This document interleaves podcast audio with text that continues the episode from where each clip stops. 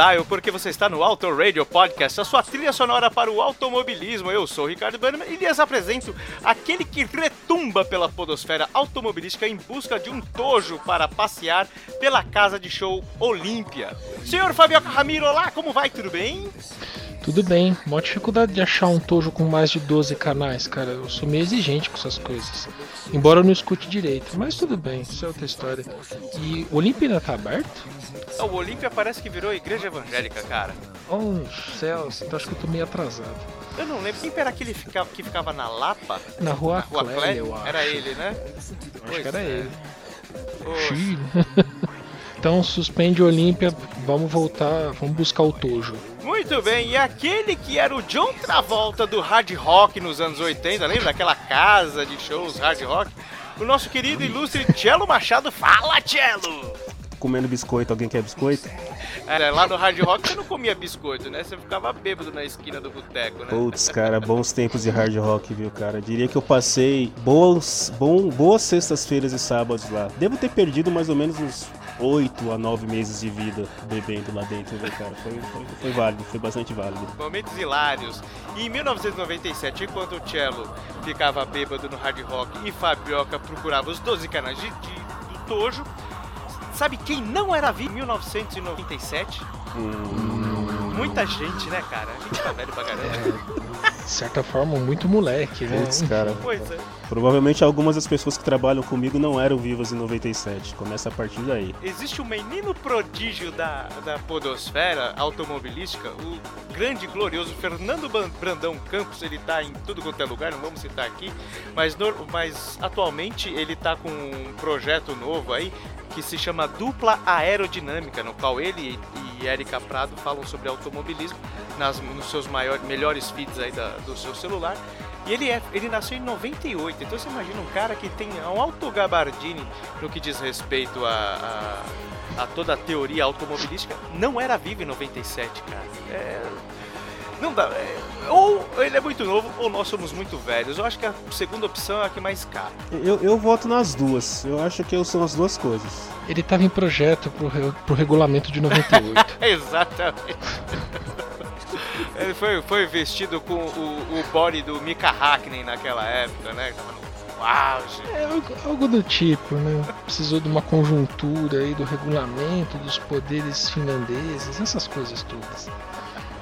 Pois é, senhores. Então, nesse primeiro bloco aqui, diferente dos, dos anteriores, que faz tempo que a gente né, não, não grava um álbum, né? Não fala, gravam disso, estavam procurando, estávamos procurando novas gravadoras aí, né? A gente vai fazer em cinco blocos, em cinco álbuns, né? A gente vai ter, ou seja, quatro lados e mais um vinilzinho, um singlezinho, né? pra poder completar o álbum. Ô, louco. Ó, provavelmente as, boa parte das pessoas aí que nasceram depois de 97 não tem ideia do que você tá falando quando você fala si- É, vinilzinho. pois é, cara. Mas o, o- graças a Deus hoje nós temos o tal do Geógile, né? O tal do Geógile que foi muito importante para que nós descobríssemos a verdadeira face de um dos caras mais ilustres do TI no que diz respeito à evolução da espécie das maçãs. Estamos falando de quem? Steve Jobs. Senhor Trabalho. É ou não é? Senhor Trabalho. Estevão trabalho. Estevão Trabalho. Como os Exato. dois têm É- propriedade para falar desse homem, eu gostaria de deixar na mão de vocês para dissertar sobre o retorno de Steve Jobs à Apple. Haha, não tem pauta. Não, dá pra falar. Vamos lá, falando. É- Seu é- Marcelo, você quer falar alguma coisa, já que você tá usando um produto que veio, de certa forma, da mente dele? Bom, nós estamos gravando um podcast. É isso que nós estamos gravando? Um podcast veio de iPod, né? Eu não sei se isso é bom ou não, mas eu gosto de É falar isso. Não verdade. sei se é verdade. É não, verdade, é verdade, é verdade. É, é verdade, muito bom, muito bom. Mas enfim, cara, ele foi aí, foi quando em 97, quando ele, depois de 12 anos, da, afastado da empresa que ele mesmo criou, ele voltou aí e voltou por cima, né? Voltou colocando um monte de regras, demitindo todo o conselho lá, inclusive uma das pessoas, não me lembro o nome do cara agora, mas foi o cara que investiu lá atrás, quando ainda era na garagem. E esse cara foi também demitido. Então, ele voltou totalmente por cima e o que eu gosto dessa parte da, da volta dele é que ele. Eu, eu, eu assisti o filme, li o livro e do lado drama, dramatizado que foi feito é que ele entra na sala e fala: Cara, tem muito produto nessa empresa. Vocês têm uma dezena de tipos de computadores, impressoras, uma porrada de coisa. Seguinte, aí ele desenhou um- uma cruz no quadro e falou: ó, Nós vamos fazer quatro produtos. Só quatro produtos. E de lá pra cá o resto é história, né? Acho que não precisa falar alguma coisa. A única coisa que eu falo é que eu sinto falta de que. Sinto falta do homem, viu? Se o homem tivesse vivo, provavelmente muita coisa seria o melhor. cara que foi demitido lá da garagem, lá dos tempos da garagem, era o Wozniak ou nada a ver? Não, não era o Wozniak. O Não, Wozniak ainda não é é um o brother dele. não. Era, era um investidor, cara. Eu não, não me lembro. E não me lembro o nome do cara, mas era um do. Era, na verdade, foi o principal investidor da Apple. No começo, né? Quando ela era, tava na garagem lá tal. O Wozniak não, o Wozniak continua lá ainda. Ele continua. Ele continuou por muito tempo, né? Ele também saiu, mas depois de muito tempo também. O Oz continua usando o dinheiro dele pra um monte de coisas e continua dando ideias lá pra Apple. É bem bacana. O mais divertido é que contrataram de volta Steve Jobs, que a empresa tava toda perdida, né? Precisava daquele sangue criativo dele, né? E aí com- trouxeram ele de volta, compraram o produto que ele estava desenvolvendo, né? Que era a Next Computer com o Next Step, né? Que era um computador assim particularmente genial. E esse Next Step virou o tal do Mac OS 10, né? Exatamente. E, e o Mac OS 10 equipou aquele monstrinho que lançaram em 98, né, no ano seguinte da chegada dele, que foi o tal do iMac. Quem não tava por aqui não lembra direito desse cara, mas todo mundo que viu um computador em 98 lembra do iMac, daquela coisa colorida, redonda, bacana de ter em cima da mesa e divertida de usar. Era realmente bacana aquele computador. na maior parte das vezes utilizado em agências de publicidade, né? Você não via um escritório de contabilidade usando o iMac, né? Mas você Não, via as agências de vi. publicidade utilizando o famoso iMac, Não, né, ele, ele realmente era mais tranquilo esse tipo de tarefa, mas aí é outra história, né? É- é- Era essa, acho que a diferença do, da condição da Apple depois dele chegar, do retorno dele, né? Os caras queriam uma pegada um pouco mais corporativa pra Apple Isso. e não era o DNA da empresa, né? E aí acho que o Jobs trouxe de volta esse, esse DNA criativo da empresa, isso foi bem legal. E tem, tem dois filmes que mostram essa. Na verdade, um tem dois filmes sobre o Jobs, mas tem um que mostra essa volta. É o, é o filme mais famoso que tem o Washington Custer fazendo lá o papel do Steve, do Steve Jobs. Que ele mostra desde o começo, desde a garagem até o final. É, não até a morte, mas até um pouco antes. E mostra também o, o- o- Mostra esse momento que ele voltou. Então esse filme é legal. Assistam que é, é divertido. É, dá pra assistir numa sessão da tarde. Muito bem, eu sei que não, não só de Apple vive vossas senhorias, mas também de toda rainha tombada, né? Não, não estamos falando de Queen, mas estamos falando de Casp versus Deep Blue. Senhor Fabioca, o senhor lembra desse fato inusitado onde os computadores viriam a iniciar a sua. Olha, muita gente falou que isso daí era o começo da Skynet, né? E, e, e- e, grosso modo ainda acho que isso pode acontecer, tá? Porque o, o Deep Blue foi o, o- o embrião de uma série de coisas que a IBM fez e que hoje em dia eles chamam isso de Watson e vendem para quem pagar mais dinheiro para eles, né? E, e Deep Blue, assim, cara, em algum momento ele ia vencer o, o, o Kasparov. Software para jogar xadrez você pode desenvolver. Você pode tornar ele cada vez mais espertinho. Aí entra a parte da, da inteligência artificial. Mas o que o Deep Blue fez foi acrescentar uma quantidade medonha de capacidade de processamento em cima desse, desse software. E, cara, da- das vezes que o Kasparov ganhou é porque ele acrescentou imprevisibilidade no jogo. E aí o computador ficou meio confuso e acabou perdendo. Mas depois o software foi melhorado e aí não teve jeito. né? Enquanto o Kasparov consegue enxergar, sei lá, 10, 15 jogadas adiante, né? a árvore de jogadas que o computador montava era, sei lá, de centenas ou milhares, era uma coisa assim realmente desumana. E aí não tinha muito como como o russo ganhar, independente do quão bom, do quão esperto, do quão criativo ele fosse, né? No começo, o, o- o- basicamente era uma grande capacidade de Isso. processamento que poderia Aí analisar. melhorando o software e essa capacidade de análise continuava, só que aí o software foi ficando mais esperto, né? Aí o homem não conseguiu ganhar dele. É, eu ainda tenho medo da Skynet. Eu, ainda, eu sempre lembro da Skynet e acho que um dia ela vai estar entre nós. Cara, o, o Watson já faz umas coisas desse tipo. é, o Watson, para coisa de exemplo, é um treco de assustar. Né? Ele é alimentado com informações sobre é, diagnósticos, sobre doenças tal, e ele, ele faz diagnósticos com muito mais precisão que um monte de médico. Então, grosso modo, você ainda precisa de um bom médico do lado do, do Watson para poder inserir os dados no sistema. Porque o Watson não consegue olhar para o paciente e ver que ele está torto, que ele está com o olho vermelho, que ele tá falando devagar ou que ele parece cansado, o médico consegue fazer isso. Mas a partir do momento que o, o médico insere esses dados nele, ele consegue dizer o que está acontecendo com o paciente com, sei lá, 95, 98% de precisão. E aí, né, para fazer diagnóstico, tem muito médico que vai perder emprego, né? Putz, é verdade, cara. Eu confesso pra vocês, já falei, acho que até no Auto Radio aqui. Eu tenho medo quando eu penso nessas paradas, cara. Sério, sério mesmo. Eu tenho cagaço de imaginar é, o quanto a evolução dessa da inteligência artificial é, evoluiu, né? Nos últimos 20 anos, 30 anos. E, cara, a gente faz coisas hoje que 15 anos atrás eram só um sonho. Né? Era pra, pra, pro grande público era muito. é, é, não, não era tecnologia, assim, parecia magia. Assim como Harry Potter adentrava nas nossas mãos pela J.K. Rowling em 1997. O Harry Potter e a Pedra Filosofal, o primeiro livro dessa série que é campeã de audiência nas mãos dos adolescentes daquela época e, e por que não dos, dos velhos, cara. Pergunta, senhor Marcelo, o senhor gosta de Harry Potter? Cara, eu tentei assistir um filme do Harry Potter e não consegui ir até o final. Juro pra vocês, cara. Eu dormi, eu dormi no cinema e foi assim, uma das poucas vezes na vida que eu dormi no cinema. Então eu realmente não, não tenho ideia do que se trata. Eu não consegui ir até o final do filme, não sei quantos filmes tem, sou um, um zero à esquerda em Harry Possível, Potter. Desculpe é. aí os fãs do garotinho. Mas não. não- eu, eu sou mais. Eu sou mais o. Eu sou mais o He-Man. Se é que é possível fazer uma comparação. Você trocaria o Harry Potter pelo corpo? Sim!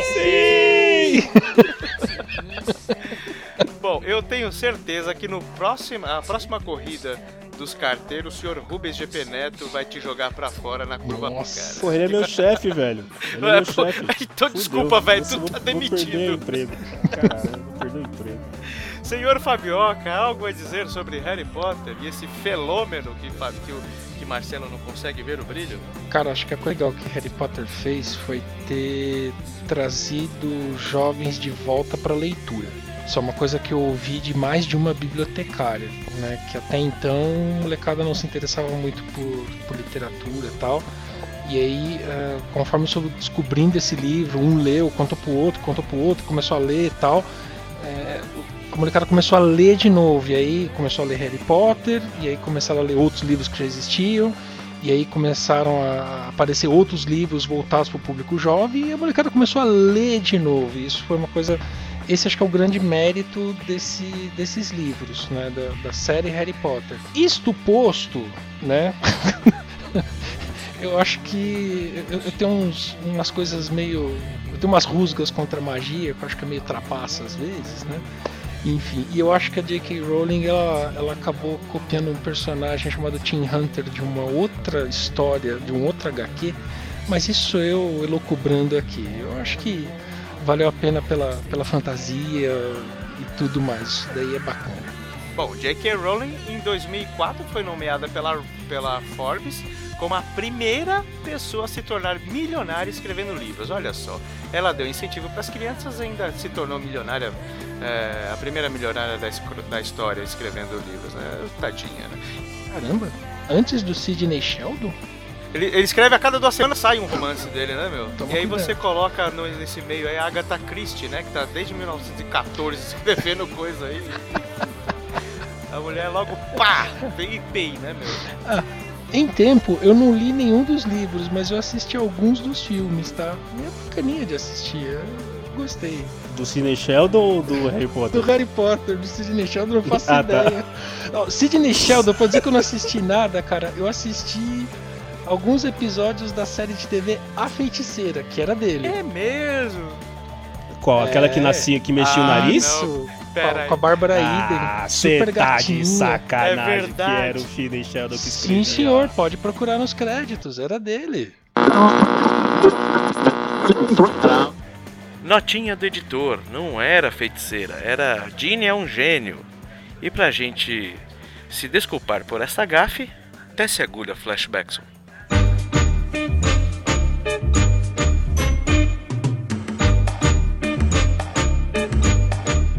Turn up the music.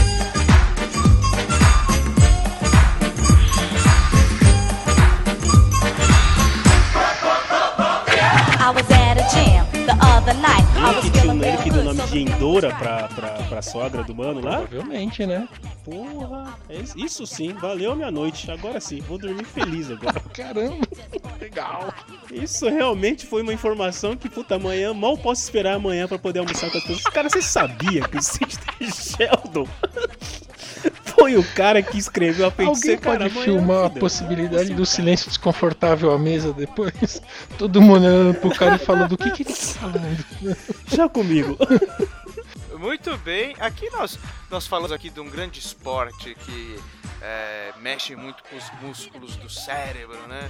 Ah, nós, na nossa juventude, éramos, é, como vou dizer, éramos atletas de verdade, né? Jogávamos futebol, basquete, vôlei, andávamos de bicicleta. Hoje em dia a gente faz esporte sentado. Calma, calma, crianças, não são nada, não é nada disso que vocês estão pensando. Hoje em dia a gente anda de kart e acha que é esporte, enfim, né? É um, um momento que você pensa assim, sou esportiva, es- esportista por 30 minutos durante o mês. Mas tinha um esporte que, assim como a leitura, catapultou o tênis no Brasil. Senhor Guga, o senhor Gustavo Kirten vencia em Roland Garros em 1997. Algum de vocês aqui curte o tênis? Cara, eu tenho, eu tenho um rainha, é, iate. eu- Pô, pô, Tchela, é 97, não é Ah, 85, cara. desculpa, eu tava distraído. desculpa. Fala a verdade, vocês estavam com saudade de gravar comigo por causa dessas piadinhas sem graça. Muita, cara, muita. Mas tá bom, vamos, falando do Guga, o Guga, o Guga, o manezinho da ilha. Eu nunca entendi porque se chama mané, né, cara? Porque quem não é mané é, ma- é a abreviação de Manuel que veio de Portugal, mas enfim, isso é uma história, história pra outro papo. Mas sabe uma coisa que foi interessante, cara? Eu, eu, eu assisti um dia desse, faz um tempo já, na- passou no- numa televisão locada no Rio de Janeiro, a qual eu não vou falar o nome porque não estamos sendo pagos pra isso, que tem um programa que passa esporte no domingo. Eu vou chamar de esporte sensacional, tá? Pra não ficar muito na cara. E eles passaram uma reportagem que falou, acho que não sei quantos anos aí que tinha do, do, do, do- do título que o Guga ganhou. E eu achei interessante uma parte que o um dos repórteres falou que, cara, quando o Guga começou a ir ganhar os, a- a- os jogos e, e avançar nas chaves e tudo mais tal, os, o- o- os repórteres brasileiros de esportes não sabiam falar sobre tênis. Então os caras não, não sabiam as regras de tênis, porque tênis não era um esporte desde a, daquela senhora, que eu não me lembro o nome, que jogava pra caramba. É, o tênis não era um esporte difundido no Brasil a ponto das pessoas saberem as regras. Então, os repórteres falam que teve um momento que eles tiveram que fazer meio que um intensivo pra entender as regras pra poder falar do cara, entendeu? Então, o quanto era um esporte completamente louco fora da nossa linha e depois que o manezinho da ilha galgou aí o, o- o título, a coisa virou quase que um esporte nacional, né? Ah, eu diria que virou mesmo, cara. Durante um bom tempo, ah, o tênis é, perdurou, assim como foi o vôlei anteriormente, né? Que também teve a geração de ouro do vôlei, que ficou um bom tempão aí. Acho que quando brasileiro, infelizmente, é assim, cara. gosta de ganhar, não gosta do esporte, entendeu? O único esporte que o brasileiro gosta é o é, alterocopismo e o futebolzinho de várzea no final de semana. Desculpem aí se algum dos nossos ouvintes aí vestiu a carapuça, mas é a verdade, cara. Viste, viste, é, vide a nossa Fórmula 1. Né? Depois que o Senna morreu, eu nunca mais ouvi Fórmula 1. É o que a gente mais ouve, a gente que gosta de, de automobilismo, né? meu? E o senhor, senhor Fabel, o senhor chegou a pegar na raquete em algum momento? Não, na raquete não. Acho que eu assisti alguma coisa do, do Guga na TV nessa época, mas, mas curioso mesmo. Também não, nunca pre- prestei muita atenção no tênis, não. Só achava engraçado que, puta, devia doer pra caramba jogar, porque ele sempre que rebatia. "Ah! Ah!" E aí, não sei, achava aquilo estranho. Eu também tenho minhas dúvidas, é, duvi- tenho minhas dúvidas duvidosas sobre esse barulho que os caras fazem aí quando estão sacando, mas enfim. Mais próximo, lá, coisa de, coisa de bicho. mais perto que eu cheguei disso foi jogar taco na rua, então não, não posso opinar muito a respeito. taco, taco, beleza. Né? É. Nada. Taco no chão, licença.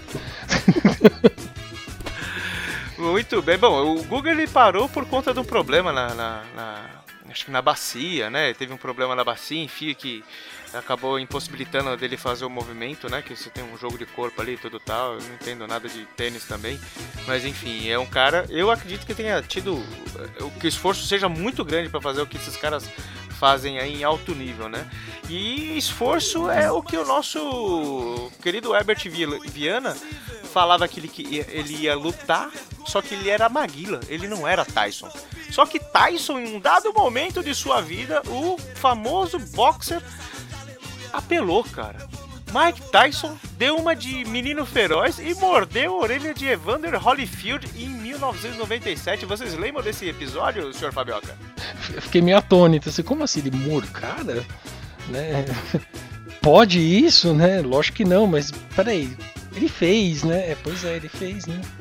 É, eu, tô, eu tô lembrando aqui, agora que eu vim lembrar da cena do Holyfield pulando, cara. Ele parecia Irritado, né, cara? Bicho, né, cara? Ai, ai, ai, e pulava, parecia que, sei lá, meu, tinha queimado a mão na, na água do café, não sei. Imagina que dor, o cara tá esperando. Eu, eu não aquilo, sei né, se o? Tyson fez isso porque ele. Aqui, na verdade, essa mordida foi numa revanche. Eles tinham lutado em 96 e o Holyfield tinha ganhado, eh, não por, por, por, por nocaute, mas ele tinha ganhado por ponto, alguma coisa assim, tudo mais e tal. E aí eles voltaram a lutar em 97, que foi quando o Tyson mordeu ele. Não sei se o Tyson tava perdendo e para não correr o risco mordeu, que também não é uma decisão muito inteligente, mas enfim. E, e mais e assim, só que rolou, né, aquela aquela briga, aquela treta toda, mas depois disso tudo os caras viraram amigos assim, né? O Tyson depois fez lobby para que o Holyfield fosse colocado no Hall da Fama do do, do boxe. E o, o Evander Holyfield, quando foi lançar o molho de churrasco com o seu nome, convidou o Tyson pra, pra, pra festa. Aí é um pouco, né? Para pra pensar. Eu vou lançar um, um, um molho de churrasco com o meu nome. E eu vou convidar o cara que tentou, que me mordeu para participar da festa. É, realmente é uma coisa a se pensar, né, seu Fabio? Que, que Não tem acha um nome no marketing pra esse tipo de coisa, assim? Quando você faz um- uma associação, quase uma venda casada. Não é uma venda casada, né? Mas esse tipo de, de associação. d- d- É um, é um conch, não é um conchavo, é um. Tem um nome isso nome, daí, tem um cara. nome. Essa- Tem um nome que eu não me lembro. É, é um lobby, é um conchavo, é uma. É, Não, não sei. É algum Tem, nome tem. de marketing aí pra você aproveitar esse tipo Pois de é. deixa aí. Chamar o cara que arrancou a tua orelha pra promover o teu molho de não churrasco, faz né? sentido, mas tudo bem. Muito bem. Ai, ai. Pô, e essas coisas de churrasco ainda perdura, né? Depois tem o George Foreman que vendeu o George Foreman Grill, né? Mais churrasco ainda, né? Pois é. Enfim, Pois é. Caraca. Muito bem, e no dia 20 de janeiro, o senhor Bill Pinton começava o segundo mandato como presidente dos Estados Unidos. Vocês lembram da. Bom, do Bill Clinton você. Da Mônica Levinsky, é só isso que eu lembro quando eu falo do, do Bill Meu, Clinton, tá- tá cara. é dito. só da Mônica Levinsky. A- a- Não lembro de mais nada. Alguém mais? Alguma coisa relevante sobre a vida de Bill Clinton? Eu só, eu só lembro que pintou uma estagiária nele lá. Oh, quer dizer, pra ele. Oh, não, peraí. É, é isso aí. Segundo, segundo o Ca- Cacete Planeta, era a Mônica Chupinski, não era? Mônica Chupinski, é verdade. Os caras do Cacete Planeta eram bons. Um abraço pros caras do Cacete Planeta.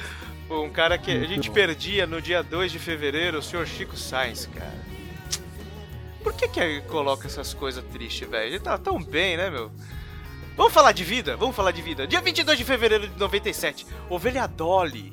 Ovelha Dolly. Ovelha Dolly, senhor Marcelo Machado. O que você me fala de Ovelha Dolly? Cara, eu, eu diria que. A, a pergunta é: o Dr. Albieri foi antes ou depois da Ovelha Dolly, cara? É, porque eu, quando se fala de clone, eu lembro do Murilo Benício. Eu não lembro da, da, da Ovelha Dolly, cara. Eu lembro do Murilo Benício, que foi clonado através de uma pinta dele mesmo. Pô, era- Eu lembro da cena como se fosse Era hoje, cara. pinta? Então, ele tinha uma pinta nas costas, aí o Dr. Albieri foi lá retirar a pinta das costas dele. Tipo, não era uma pinta, tipo uma verruga, uma parada dessa assim. Aí o Dr. Albieri tirou, e em vez de tirar e descartar, ele guardou. E aí, um tempo depois, nasceu outro Murilo Benício. Então, do- a, a partir do pinto do, oh, da pinta do Benício, nasceu o clone do Benício. Outro Benício. Sensacional. Exato, é o que eu mais. eu- não me lembro se foi antes ou depois. E assim, o lance da clonagem, né, cara, ele, ele não foi mais feito, né? Depois que clonaram a, a Dolly, nunca mais clonaram mais nada, né? Você não vê, tipo, ah, vou clonar meu cachorro, vou clonar meu papagaio, né? Vou clonar. Não foi, não foi. Ah, beleza, funcionou, funcionou. E pa- parece que morreu, Eu não. vou te dizer o nome. Que veio antes da Dolly. Tô falando sério. Ó, Paul McCartney. Ah, cala essa boca. A, ove- a ovelha Dolly, cara, ela foi clonada lá na Escócia. O nome Dolly foi inspirado não no refrigerante. E eu acho que sim, foi o inverso, né? Mas na Dolly Parton. Eu sou o Dolinho, o seu amiguinho. Isso. Ah, ah, cara, isso aí é prova que clonagem continuou, né? O Dolly não acaba nunca, essa merda. Bom, o que aconteceu no dia 25 de janeiro eu também não vou falar, não. Vou falar só que o filho da puta do Guilherme de Pada foi condenado a 19 anos porque matou a Daniela Pérez. Próximo! Ah, eu também não vou falar do dia 20 de abril que o índio Pataxó foi, foi assassinado por cinco estudantes em Brasília depois da comemoração do Dia do Índio. Mas eu vou falar que no dia 21 foi lançado um dos maiores álbuns dos anos 90 e eu não sei porque ele é um dos maiores, mas ele é muito bom. Senhor Fabioca, Ok, computer. ah, puta, só o nome, né, meu? Já, né? É, já, já diz muita coisa. O senhor gosta do, do OK Computer? O que, que o senhor acha do. Se identificamos muito com ele. É muito bacana. Eu gostaria que, o senhor- que os senhores não discorressem tanto sobre o OK Computer, porque nós falaremos, sim, nós falaremos no decorrer desse ano de 97 A sobre. gente ficaremos quietos. Exatamente. Senhor, senhor Cello Machado, OK Computer, numa breve lembrança de vossa pessoa. Nunca ouvi inteiro esse álbum. Eu não acredito. É, eu tô na linha do Harry Potter hoje, velho. Cara, isso aí foi quase tão Pode- sensacional. Pode riscar mais um na tabuleta do anticlímax, tio? Isso, isso aí foi quase tão sincero quanto o seu irmão Cássio, num bloco sobre NASCAR, falar que NASCAR era uma bosta. Não, eu. Aquela porra. Foi, foi bom, foi bom você ter falado que nós não vamos discorrer sobre o álbum, porque daí eu tenho tempo de ouvir o álbum pra próxima gravação. Porque é sério, cara, eu nunca ouvi esse álbum inteiro. Eu sei que se fala muito sobre esse álbum, mas eu sou um meio do contra às vezes, né, cara? Então eu não sei, eu não ouvi. eu- nem tenho ele, mas eu prometo que eu vou ouvir pra próxima gravação e poder discorrer Olha. mais bem discorrido. Eu vou, eu vou te dar um, uma sugestão. Abre uma garrafa de água e escuta o que Computer. Depois que você ouviu, abre uma garrafa de vinho. Porque se você abrir a garrafa de vinho na primeira audição, você realmente vai dormir de novo. Então, toma água primeiro, ouve, depois você ouve com vinho até onde você aguentar. Se aguentar é porque ele é bom, mano. Tá bom, beleza. Notado. Bom, e aí dois meses depois, nossa, isso aqui realmente, bom, é, foi um mérito, né? Esse, esse, esse filme ganhar 11 indica- indicações, foram 11 indicações para o Framboesa de Ouro. Senhor Fabio, o que é o Framboesa de Ouro? É o, o anti-Oscar, digamos assim. Vai. Se o Oscar premia tudo que é de bom, o Framboesa de Ouro premia tudo que é de muito ruim. o mais pior de ruim do ano? Exatamente. Aquilo que é assim, incrivelmente ruim. É tão ruim beira a possibilidade de você prestar atenção nele, sabe? Senhor Marcelo, o senhor gostaria de ter um bate-cartão de crédito? Olha, é. Um bate-cartão de. Eu preferia ter um bate-repelente de tubarão. Eu acho que seria mais útil. né? Tá aí a. Tá aí- Quem, quem não pegou a referência é porque precisa estudar muito ainda coisas nerds pra me falar com a gente, tá? Não gostou, manda e-mail pra eu não vou responder mesmo, arroba gmail.com. É, mas a, a pergunta que eu. 0800, É. dane-se. 0800, foda-se. A pergunta é: quem era o Batman? Quem, qual- era o ator que estava se propondo a fazer o Batman nesse filme, Ricardo? Era aquele cara do cafezinho. O George agora, Clooney. Galãozão, tal, pá. Porra, velho, não dá, né, Clooney. cara? Quando você olha pra trás e vê que o George. eh, ah, Aliás, esse Batman era o Batman que tinha mamilos na, na roupa? É o Batman Isso Milos, mesmo. né? Então eu acabo a minha participação por aqui nesse assunto. saqueira. A Batgirl era uma patricinha de Beverly Hills aí, gordinha. Não, cara. A mina era a sobrinha do Alfred. Dá. Cara, o, o, o, Batmóvel era cheio de neon. As asas Eu apaguei, eu apaguei isso da minha coisa- memória. Literalmente apaguei. Cara, e o pior, assim, eu tenho um box, né, com os quatro Batman lá da era do, do- dos anos 80, 90, né? Então são os quatro e o último é essa bosta aí. A capa é o Batman do George Clooney, cara. Eu olho assim, puta. E eu meti o pau no, no, no Beetlejuice. Como é que é o nome dele lá? Michael Keaton. Isso, Michael Keaton, cara. Como é que é esse bosta? Antes o Michael Keaton do que esse É, eu, eu também voto no Michael Keaton, porque olha, George Clooney como Batman, que ele mesmo deve se envergonhar, né, cara? Puta, não, é- é- Uma vez ele foi, que... foi perguntaram pra ele se ele já tinha feito um personagem gay É. ele falou Batman. Enfim, né? O Batman parou no Bale lá e nunca mais teve outro Batman. Mas isso é história, papo pra outro, outro episódio específico. Dia 13 de agosto estreava o Shut Your Fucking Face, Uncle Fucker. Eu vou, vou pedir pro Flashback só colocar um trechinho desse som é, por Terrence and Phillip do South Park. Por favor, Flashbackson. You'd fuck your uncle. You'd fuck your uncle. Shut your fucking face, Uncle Fucker. You're a cocksucking ass licking Uncle Fucker. You're an Uncle Fucker, yes it's true. Nobody fucks uncles quite like you. Shut your fucking face, Uncle Fucker. You're the one that fucked your uncle, Uncle Fucker. You don't eat or sleep or mow the lawn, you just fuck your uncle all day long.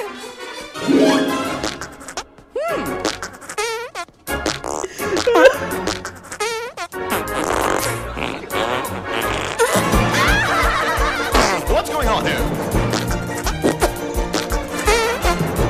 garbage? Well, what do you expect? They're Canadian.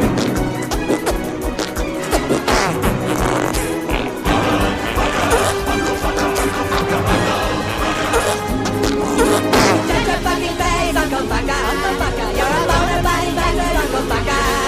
You're an Uncle Fucker, I must say. You fucked your uncle yesterday. Uncle Fucker, that's U-N-C-L-E. Fuck you, Uncle Fucker. Suck my balls. Esse nonsense, estreava South Park na. Eu não lembro que cidade que era, eu sei que eram monstrinhos muito eh, bacanas, né? Porque aquela molecada não era moleque, eram realmente pequenos monstrinhos. E, senhor Cello, eu sei que o senhor era um fã, eu não sei se o senhor era ou é, um fã ávido de South Park. Ainda tá rodando o episódio do South Park? Ou, é, ou não? Já parou as temporadas? Você sabe? Cara, eu acho, eu acho que. Eu sei que, sei que é, é, é, passa em algum canal aí, mas acho que não são novos episódios. Não, eu, sinceramente, eu não sei, cara. Eu realmente era um puta fã, assistia pra caramba. Hoje, você, você falou aí de, de da, da, trilha sonora do filme, né? Que era, era Bigger, Better. Não me lembro o nome do filme. a idade. Mas não tô lembrando de nada, né? Que é que faz pouco tempo, cara. Faz pouco tempo. Bosta, né, mano? Caramba, cara, eu não tô me lembrando de nada. Na verdade, eu tô enrolando porque eu tô digitando aqui o nome do filme pra poder lembrar. Ah! Bigger, Longer e Uncut. Era esse o nome do filme que os caras lançaram, que não foi no ano de 97. Mas eu, eu lembro, putz, que é, é, era de um nonsense, né, cara? Simpsons passou a ser programa de igreja perto do South Park. É, eu, eu, lembro de episódios homéricos é assim. É lembro de um episódio que aparecia a Barbara Streisand no, no filme. Cara, era muito bom. South Park realmente é verdade. Oh, nesse mesmo da Barbara Streisand apareceu o Robert. É, verdade. E acho que o Cartman no final ele grita: Disintegration the best album in the world! Isso mesmo, isso mesmo. South Park era muito bom, cara. Eu lembro que nós assistimos esse filme, esse filme que na verdade é de dois anos depois, não é de 97, mas acabamos falando. A gente assistiu no cinema acho que umas três vezes, cara. E a gente chorava de rir, chorava de rir. E fiz. Eu devo ter até hoje esse filme aqui guardado em DVD. A maioria das pessoas também não deve saber quando DVD. Era sensacional, mas, cara. Você gostava, Fabioca? Gostava assim? Gostava, sim. Ah, era bacana. É, hoje em dia, infelizmente, os pequerruchos não podem ver South Park. Né? Não sei. É... Não, não pode. Complicado. que é isso. É, deixa, deixa eles. Quando eles estiverem com uns 9 anos de idade, aí já pode. Opa, isso é daqui a pouco, hein? Pois é, e falando em cinema, aquilo que nós conhecemos hoje como Netflix nasceu como uma uma, uma blockbuster via correio, cara. Nascia a Netflix como uma, uma entregadora de, de, de, de, DVDs e VHS. Eu acho que VHS já estava em desuso naquela época. Mas nascia o Netflix pelo Reed Hastings e pelo Mark Randolph, cara. Quem diria que depois de tanto tempo seria essa potência que é o Netflix. Nada como você acompanhar a evolução dos da, da tecnologia, né, cara? Tá aí um negócio que é do cacete. É, e né, acabou ajudando a gente a eliminar as televisões das nossas casas, né? Vocês consomem Netflix, senhor Fabioca? O senhor consome muito Netflix? Como é que é o seu consumo? Sim, geralmente com leite gelado e açúcar. Ah não, peraí, isso é outra coisa.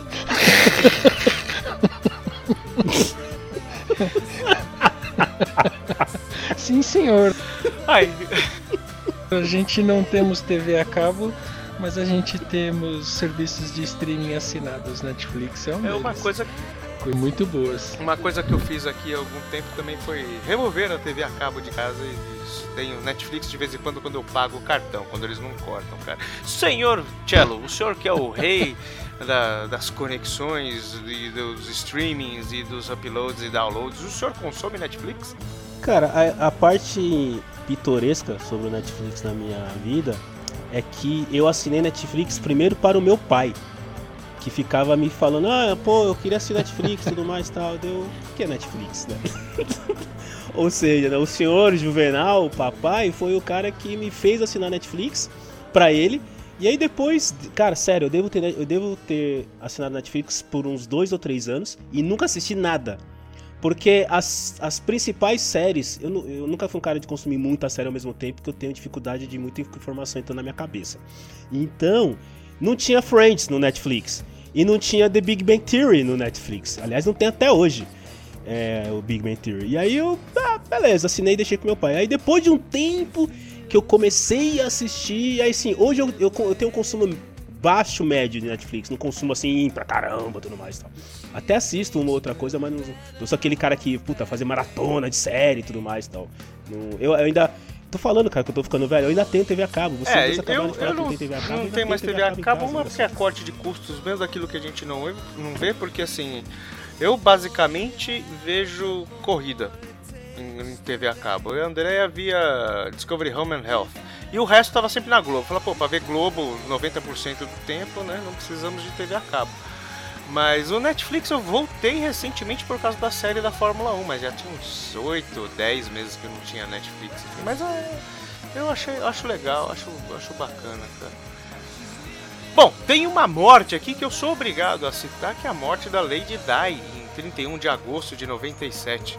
É, devo citar que é, 11 anos antes, Stephen Patrick Morrissey acabou prevendo a morte da Lady Diana. E se você, querido ouvinte, quiser saber o porquê, você vai ter que esperar chegar no álbum The Queen is Dead daquela discoteca perdida, que deve ser daqui uns 20 meses mais ou menos. Eu não vou falar mais nada. Ah, vocês gostavam da Lady Diana? Menina, menina, menina legal, não falava mal de ninguém. Não tinha nada contra ela, não. Ela Bom, tava. a, a- a mocinha era notória, né? A plebeia que acendeu ao, né? A realeza britânica. Eu não lembro né? disso, ela A também era plebeia? É? Sim, ela era uma pessoa comum, digamos assim, né? Mas pensando bem, todas as últimas princesas eram plebeias, não eram? Ah, essa aqui Sim, que- mas acho que essa daí foi a, assim, a que recebeu bastante destaque, né? Acho que o casamento dela foi o primeiro transmitido ao vivo pro mundo todo, né? Então Putz, isso cara, ajuda que- que a pessoa a ganhar uma visibilidade, né? Eu, eu lembro isso. vagamente de ver isso na TV, minha mãe tá assistindo, eu, e esse casório aí, mãe? Ah, é da moça lá na Inglaterra. Ah, tá bom. E, quem tava brincando. É, eu, eu, eu não me lembro de 97, mas o, os últimos casamentos de princesas, desde então todos eles foram é, transmitidos, né?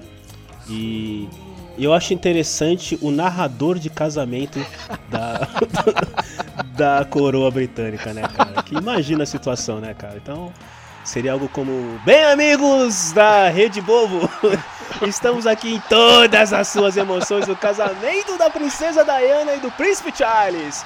E aí, Ricardo, o que foi que só você viu na entrada da noiva? Bom, você pode ver que a noiva entrou deslumbrante com seu vestido esvoaçante, mas o sapato do príncipe, meu amigo, tá com barro do Mississippi. Onde ele foi esticar a canela? Do outro lado do. Tá aí o Ricardo trazendo a informação que só ele viu. Muito bem, Ricardo. Mas ó, pera aí, tô vendo ali que o príncipe tá andando na frente da noiva. Pode isso, Fabioca? Olha, ele então tá seguindo o protocolo de acordo com o manual aqui do casório, hein? Cara, sério, o cara fica narrando o casamento, velho. Agora chegou o padre com a noiva. Tá, chegou, o padre, oi, chegou o padre ali, ali. Encostou o padre, tá vindo o pajem. O padre tá trazendo, atenção, colou o fotógrafo. Olha lá, ali, o padre vai mandar beijar. Olha lá, beijou! Oi! Né? A gente consome cada coisa, né? Casamento britânico, velho. Puta, né? Não, isso, é uma coisa bastante maluca, do, da- principalmente os britânicos, né? Eles têm uma obsessão pela família real que, que isso transborda pro mundo todo, né? Tem gente que nunca não fala inglês, nunca pôs o pé na Inglaterra, mas tem uma veneração pela família real britânica que não É, então, mas, mas, mas no mercado brasileiro eu posso dizer que movimenta ah, o mercado de costureiras de bairro assim de uma forma sensacional, né? Falar, ah, eu quero igual dela, Isso é né? E o cara, cidadão vai lá e faz um vestido igualzinho da princesa. Muito, bem. vamos lá. A Madre Teresa de Calcutá, ela não poderia ficar é, sem ser citada, que assim como a Lady Di, apesar da Lady Di ter chifrado o Carlinho, a Madre Teresa foi uma pessoa que na sua vida inteira, pelo que se diz, ela era, ela era uma pessoa 100% devota às, às carida à caridade, né? E foi é, canonizada pelo Padre Francisco recentemente aí, né? Foi uma das últimas canonizações, se não me engano. Bom, enfim, ah, vamos mudar aqui um pouquinho, vamos correr um pouquinho, que tem muita coisa pra gente falar, galera. No dia 9 de setembro. Hã? Hum? Hã? Calma, É, tá. Burgess Meredith. Vocês se lembram dele? Senhor Fabioca! Sim, eu se lembro. Era um senhorzinho com a cara engraçada, meio amassada. parecia- Parecia um Popeye depois de ter levado porrada do Brutus, né? É, mais ou menos, mas não, não com aquela esquisita do Popeye, mas sim, uma cara meio amassada, né?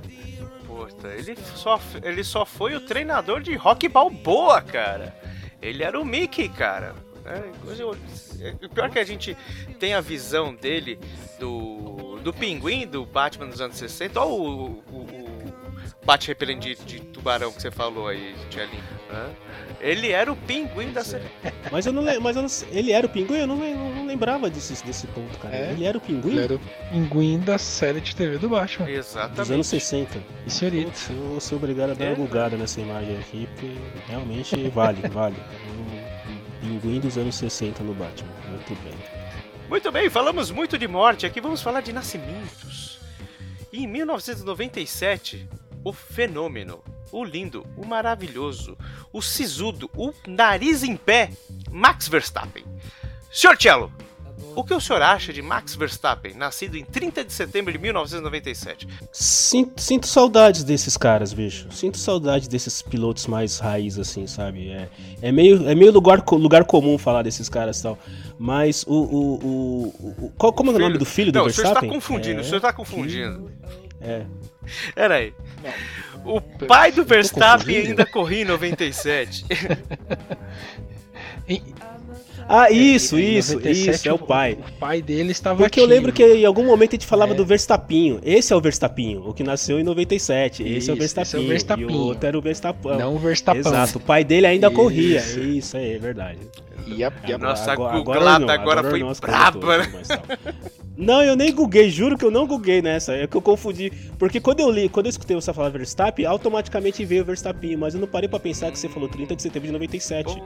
Né? Então. Não, mas. en- Enfim, é... onde que ele corria mesmo? Bom, Qual equipe que eu corria mesmo? O Verstappen? Bom, o- depois? O, o, que, o que ele Fabioca, correu? ajuda teu amigo aí, por favor, cara. O Max Verstappen tá. Ele tá. O Verstappen correu aonde? Mesmo? O, o, o Verstappen ele corre naquela aquela equipe austríaca lá que vende energético. Ah, Red Bulls. Exatamente. O Verstappen correu em outras equipes, né? Nessa época aí, acho que ele corria pela. pela Erro, eu acho. Posso estar enganado. Mas, Fabioca, você que é enciclopédia, Ah. alguém aí chegou a ganhar título na parada? Ah, nem o pai dele, nem ele até agora, né? Ah, então que se foda, vamos pro próximo.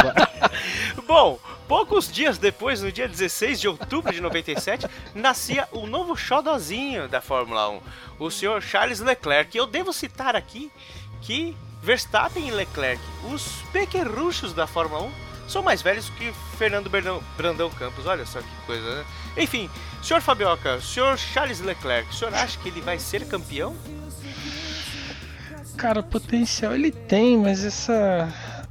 Essa tal de Ferrari aí, ela complica um pouco a história, né? A não ser que ele tire uns coelhos da cartola que possa promover algum tipo de inversão no jogo de equipe lá da Ferrari, ele não vai ter muita chance não, cara. E a gente já viu essa história antes. A, a gente já assistiu isso no primeiro GP aí do ano, né? É, não, não, não passa, não passa. Aliás, tenha um problema e fique 10 segundos atrás, né? Enfim. Ao lado do alemão vai ser difícil ele ser campeão, viu? Não é por nada não. Mas ao lado do alemãozinho lá não vai ser tão fácil que o nosso amigo Carlos. Charlin Carlos Leclerc. Leclerc. ah! Ah, Leclerc, Leclerc. Charlin Leclerc. Não, não, não, fez. tomara que ele aprenda bastante, Feedback. Facebook, ou sei lá, o mano que cuida da, da- da- das trilhas, não coloque essa música agora, por favor. Bom, dia 24 de outubro, o. Ah, 24 de outubro, um dia antes do aniversário da minha senhora, um beijo, dona Andréa Cristina. O Toyota Prius foi apresentado pelo mundo, porém só apareceu nas lojas no ano de 2000. Caramba, de 97 a 2000? Puta que pariu. De aparecer em salão de automóveis, esse tipo de coisa e tal. E aí, é, pouco tempo depois, eu diria, ele já foi pra produção, já, já apareceu pra venda. Isso é bacana. Dia 20, 24 de outubro ele só foi lá, deu iai, iai e saiu fora, é isso. Cara, sabe por que ele demorou é. tanto tempo pra aparecer? Vocês já viram esse É. carro? Hum. É horrível, É, bicho. É feio demais, cara. Então, eu, eu acho que era uma, um, um- só um protótipo. Os caras mostraram a parte de, de fora do carro. E aí, puta, viram que era feio demais. Mesmo para os anos 90, era muito feio esse carro. E aí, só depois de muito tempo, os caras tiveram coragem de. Eu sempre acho que esse tipo de coisa sai de uma mesa de bar, entendeu? Tipo, imagina assim o seguinte: os engenheiros estão lá discutindo depois de um dia de happy hour, de, de trabalho, estão lá no happy hour e tal. Aí eu falo, ô, ô Shinive, eu duvido você fazer um carro chamado Prius. Aí o outro fala, ah, é? Você duvida? Eu vou fazer. Aí os caras bêbados saem essas merda, bicho. Só pode, não tem outra explicação de ter feito um carro tão feio assim. Isso é uma aposta de, de bar. Calma, cara. Ele fica carro feio pra merda em, em- em dois parágrafos. Vai devagar. Ô, louco. Quanta revolta. Você teve É. um Prius e ele te deixou na mão? Deu choque ou coisa do tipo?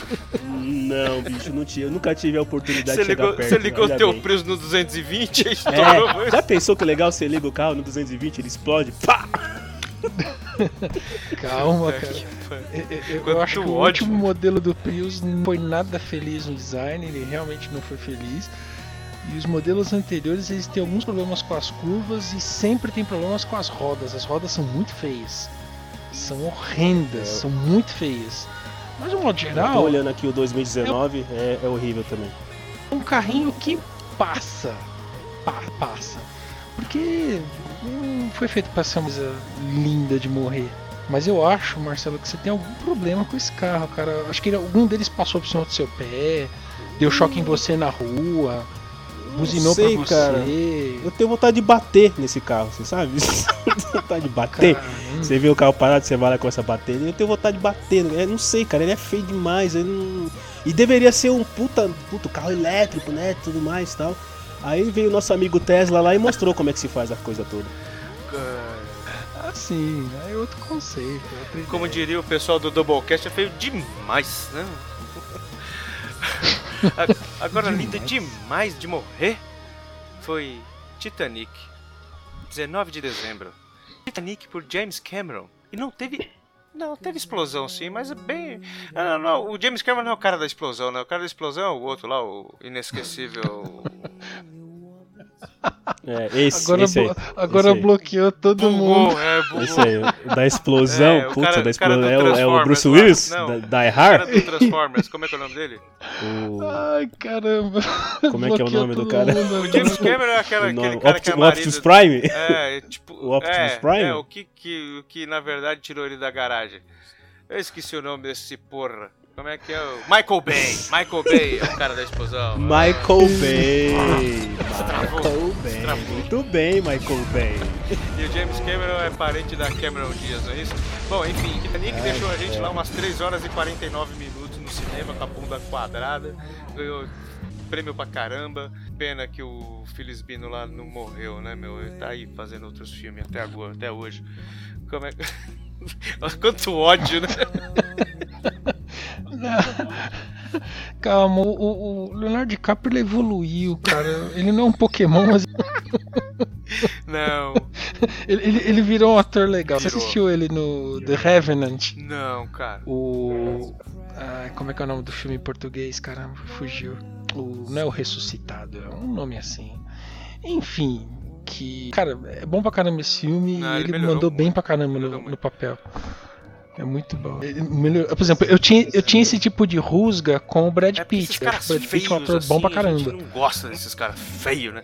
O cara feio, o cara deve feder. O cara com certeza tem unha encravada, chulé, essas coisas.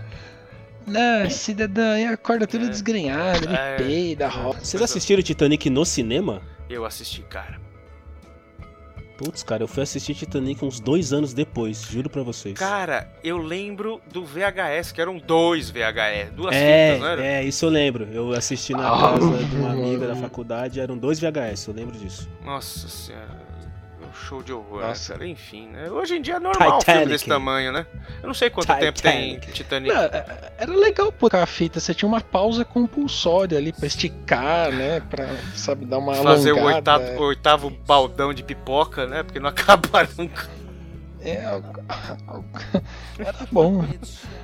Bom, nós temos aqui o, fim, o, o final das efemérides de, de 97, no que diz respeito a a, a nossa interação com 97, para nós entrarmos na aura de 97. Vocês lembram daquela música chamada It's Friday, de uma filisbina chamada Rebecca Fleck, considerada uma das piores músicas do mundo? Já ouviram falar?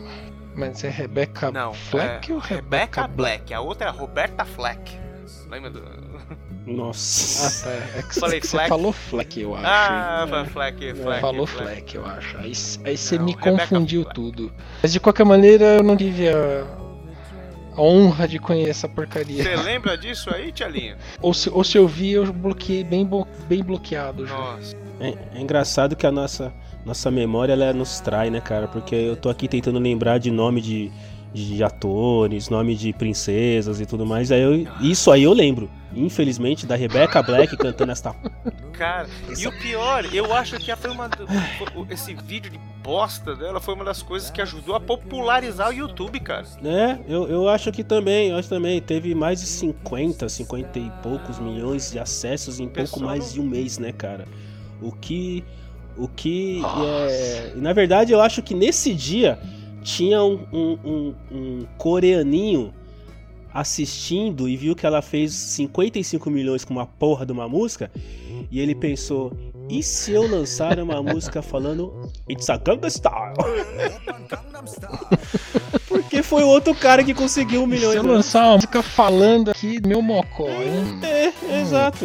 Aí, é, abriu a porta. Literalmente, a Rebecca É. Black abriu a porta. E se eu fizer umas dancinhas esquisitas? E se eu colocar umas minas ajeitadas? Saiu. É isso aí. Assim que Hum, começou. Né? Opa, Gangnam Style. O flashback só adora pra Cara, colocar eu essas vou, eu vou, fundo, né, eu vou cara? fazer. um- Aliás, colocar essas porra no fundo ficou uma frase bem fora de Enfim, falando em Pokémon, 700 que... Olha, isso aqui vai ser mais 18, cara. Não vai ter jeito. Vai ter que ser mais 18, desculpa aí, foi mal. Muito bem. Enquanto Rebecca Black dava suas primeiras mamadas na teta da sua mãe, dia 16 de dezembro, um episódio fez 700 de Pokémon fez 700 crianças japonesas irem para o hospital. Caraca, mano. Vocês ficaram sabendo disso? Acho que eu não assisti o episódio, não, não assistia Pokémon com regularidade, mas lembro do episódio. Fiquei curioso como é que esse treco aconteceu, né?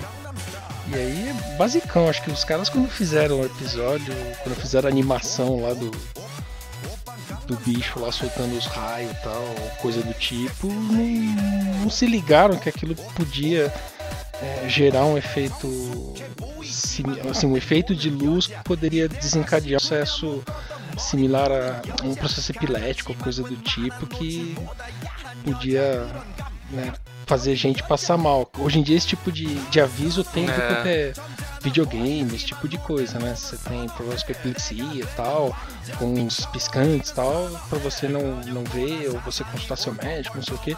Na época não, né? E aí esse episódio foi ao ar, né? Que contabilizaram 700 crianças foram pro hospital passando mal depois de ter assistido o episódio. Doideira, né? cara, eu nunca assisti Pokémon inteiro também. E. Mas eu fiz questão de assistir esse episódio aí pra ver se eu ia passar mal. Não passei mal, não. E você Não, foi pro hospital? Fui. Fui, mas por outros motivos, não por causa de luzes estroboscópicas piscando na, na televisão. Ah, foi pro hospital porque você achou o episódio ruim pra caramba, é isso? Provavelmente eu devo ter esbarrado a televisão e me cortado, mas. não, não, não vi, não, não, não passei mal, não. É, Aliás, esse foi o único episódio de Pokémon que eu assisti até hoje. Como né? diria um amigo meu, prefiro o He-Man, cara. É isso aí. o que você aprendeu hoje, É amiguinho? vocês não têm criança em casa, eu já assisti vários. Eu gosto das séries mais novas, mas não quer dizer que eu sou super fã. É complicado. Pokémon é complicado. complicado é, é outras coisas do Pokémon, enfim. Mas é legal zoar a molecada com a história do Pokémon. Vai evoluir, seu Poké chato. Enfim. eu tenho opinião, eu até escrevi isso aqui, né, que tudo bem, 700 crianças japonesas foram para o hospital por causa de um desenho animado. Mas eu acho que talvez é, 700 crianças foram de uma vez para o hospital. Né? Eu acho que se você somar tudo que o pica-pau qual o Tom Jerry fez com criança ao longo do tempo, desde a década de 40 do século passado, talvez muitas crianças já, muito mais crianças já tenham ido pro hospital Nunca por causa do desenho vontade de animado. acender né? aquele charuto daquele tamanho que o pica-pau maluco acendia nos desenhos, né, cara? Tomar gasolina. Ou bater com o dedo do outro, ou coisa do tipo. Ninguém tentado se- é, serrar a cabeça de alguém. Cortar a cabeça, tipo abrir a cabeça do outro, enrolar o maluco na, na, na- a enfermeira lá do Dr. Rancho Cruz, enrolar ela na, na- na- com as faixas pra cima A gente tá vivo, bunda. cara. Agora qualquer coisa. O problema é dessa televisão, desse Pois é. dessas coisas tudo aí que fica influenciando as crianças, não sei o que, pô, pelo amor de Deus. Isso é desculpa de pai naturado que não tá nem aí pras crianças. Ah, pra lá- lavar essa cara. Vocês fizeram lembrar que eu tenho, tenho que remarcar a revisão das minhas próteses, hein? Muito bem, senhores. Bom, apenas posicionando aqui os- o nosso querido ouvinte, a Nevasca, para de miar, não vou abrir a porta para você. Nós falaremos ainda nessas quatro semanas sobre Fórmula 1, sobre NASCAR, sobre a Indy 500, sobre Le Mans, só falta fazer a pauta, mas nós daremos um pequeno tostão do que nós falaremos de álbuns, né? Daquilo que regeu as rádios, sim, a gente escutava rádio em 97. Cara, vocês lembram de Hanson? Não, não é o vírus. Nem é o ransomware lá, aquelas coisas lá, tudo e tal. Mas aquela, aquele trio Unbop. Eu vou deixar vocês discorrendo sobre Hanson enquanto eu vejo o que a gata quer que eu abra aqui nessa caralho. Os Hanson. Os tá Hanson é uma coisa muito interessante. É três Cara, irmãos, você sabe né? que é, eram três. Eles eram bem novinhos, né, cara? Sim. Eram uma- eu acho que um deles, inclusive, era uma menina. De tão novinho e de tão bonitinho que era. Parecia uma menininha, assim, pequenininha e tudo mais e Nossa. tal. E, e sabe que os Hanson ainda hoje tocam, cara? Eu tenho uma amiga que ela é fã dos caras, assim, ela não. Ela não tem muito orgulho de falar isso, mas ela é, ela é fã dos caras e ela foi ver os caras tocarem, fez um meet and greet com os caras e tudo mais e tal. E tem um dos irmãos Hanson que ele é. que ele anda armado, Eita. cara. Ele. ele. ele vê. Ele, ele mora em alguma das cidades lá dos Estados Unidos e tudo mais, então que tem direito ao, porte de arma e o cara anda armado tudo mais tal. Eu sei que isso não quer dizer nada relacionado à música, mas eu achei um fato interessante que eu achei a respeito do- dos irmãos. Não, mas aí você quebra toda aquela magia dos menininhos, um bop, um bop tal, todo bonitinho, cabelinho, né? Poxa, o cara anda armado, cara. Você acabou com a Não, minha e o cara, e o cara tem opiniões assim bem fortes sobre tudo, tudo mais e tal. Enfim, o cara é aquela, ela é aquela criança bonitinha, né? Que virou um homem com talvez algumas questões duvidosas ou não, não muito claras, mas enfim. Mas eu- era, era bonitinho, era, era engraçadinho a música, né? A música era toda pra cima, era, era, era engraçadinho ouvir. Eu, eu, eu nunca ouvi. Na verdade, eu não conheço nenhuma outra música além dessa, né? Eu só conheço essa. Mas eles tocavam também, isso eu acho interessante, quando, quando os caras também tocam. Então, tipo, eu dou um pouco mais de valor quando é quando a banda toca, não é só uma banda que canta, né? Tipo uma, uma é, boy band que só canta. Não, os moleques tocavam. E pelo que essa minha amiga me contou depois de um tempo, os caras são muito bons instrumentistas, assim, olha só que coisa. São muito bons mesmo, cara. E o disco é bom, não é ruim, não. Assim, olhando agora com a visão de agora, né? Naquela época eu achava uma bosta. É, Mas todo o, preconceituoso. o, o disco não. É, é, qualquer coisa que, que fosse diferente do que a gente escutava era, era porcaria. Qualquer coisa que Mas tivesse o- mais que três cores era ruim. Na ah, capa do com disco. certeza, cara. Exatamente. Isso era, isso era permitido preto, branco e cinza. Mas o disco ele é bacaninha, cara. Eu não lembro agora de nenhuma música, mas eu lembro que eu escutei assim, é, correndo. Mas é uma sonoridade bacana, assim. Você gosta de Hanson, Fabioca? Eu não sei se você já falou, porque eu fui ali abrir a porta pra minha senhora. Ela tava miando. Não, não. Depois você fala pra gente o que, que a gata comentou sobre 1997 lá que ela tava querendo falar tanto lá. Pois é. É, não, não, nossa, eu não lembro que músicas do, do Hanson que eu escutei. Essa, um bop, eu, eu lembro, mas, cara, não lembro de nenhuma outra. Devo ter ouvido, mas não lembro. Tá, né? Co- concordo com o Cello. Os caras tocarem, né? Os caras tocarem, cantarem, isso tem um mérito muito grande. É bem legal, não desmerecendo os outros, mas eu acho isso muito bacana também. E aqui agora tá tomando uma, uma vertente é, forte, né? Nos últimos anos aí sobre a Terra plana, cara. Ah, cara, é pra mim a diversão pura, cara. Eu me divirto assim pacas com esse negócio, né? eu acho. Primeiro, eu não acho que a Terra seja plana e fico tentando entender o, o que, que as pessoas que acham que a Terra é plana pensam por, e acreditam em achar que a Terra é plana. Assim, eu, eu tento me pôr no lugar e, e, e compartilhar da, das crenças e do processo, mas não vai, cara. Minha cabeça já é muito educada no, na, no jeito tradicional da ciência, vou, vou colocar desse jeito. Então, para mim, a Terra é um globo no meio do espaço e pronto. Só que é divertido ver esses caras se manifestando. Inclusive, a gente mencionou Netflix, tem um documentário muito legal a respeito de Terra plana lá, que acho que todo mundo deveria assistir, porque é um documentário, então ele não tem viés, ele não, não puxa a sardinha para os terraplanistas ou para os não terraplanistas, ele narra uma sequência de eventos, só que ele é bastante feliz em colocar uma série de questões ali que eu achei muito bacanas, inclusive pessoas que não são terraplanistas, mas que defendem o respeito ao que os terraplanistas pensam, porque os caras têm lá a, a abordagem deles com relação ao assunto.